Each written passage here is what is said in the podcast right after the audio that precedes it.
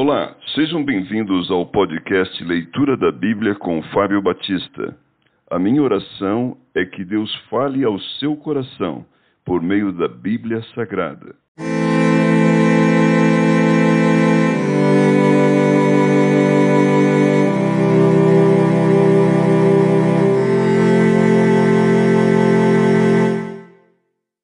Atos capítulo 12 Herodes persegue a Tiago e a Pedro. Por aquele tempo mandou o rei Herodes prender alguns da igreja para os maltratar, fazendo passar a fio de espada Tiago, irmão de João. Vendo ser isto agradável aos judeus, prosseguiu, prendendo também a Pedro. E eram os dias dos pães asmos. Tendo-o feito prender, lançou-o no cárcere, entregando-o quatro escoltas, de quatro soldados cada uma, para o guardarem, tencionando apresentá-lo ao povo depois da Páscoa. Pedro, pois, estava guardado no cárcere, mas havia oração incessante a Deus por parte da igreja a favor dele. Quando Herodes estava para apresentá-lo, naquela mesma noite, Pedro dormia entre dois soldados, acorrentado com duas cadeias, e sentinelas à porta guardavam o cárcere.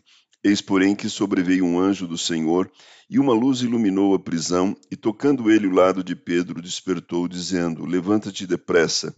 Então as cadeias caíram-lhe das mãos. Disse-lhe o anjo: Cinge-te e calça as sandálias. E ele assim o fez. Disse-lhe mais: Põe a capa e segue-me. Pedro é livre da prisão.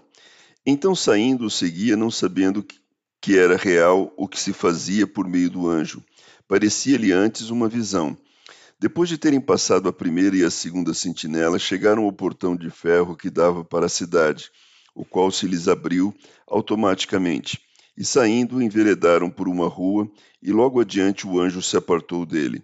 Então Pedro, caindo em si, disse: Agora sei verdadeiramente que o Senhor enviou o seu anjo e me livrou da mão de Herodes e de toda a expectativa do povo judaico.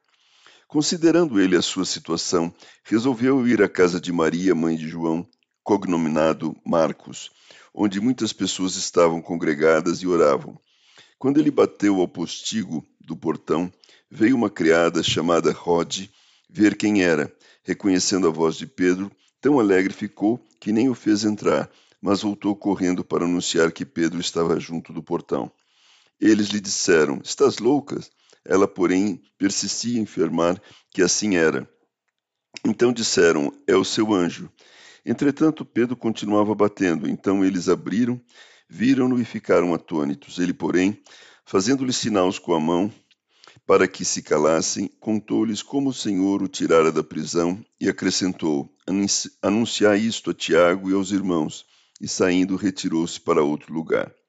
Sendo já dia, houve não pouco alvoroço entre os soldados sobre o que teria acontecido a Pedro.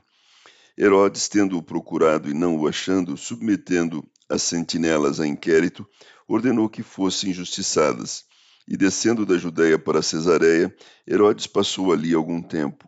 A morte de Herodes. Ora, havia séria divergência entre Herodes e os habitantes de Tiro e de Sidom.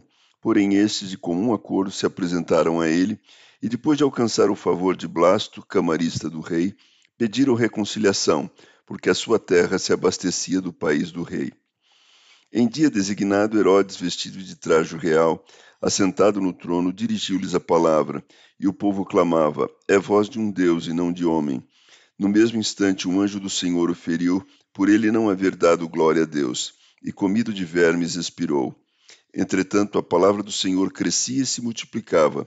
Barnabé e Saulo, cumprida sua missão, voltaram de Jerusalém, levando também consigo a João, apelidado Marcos.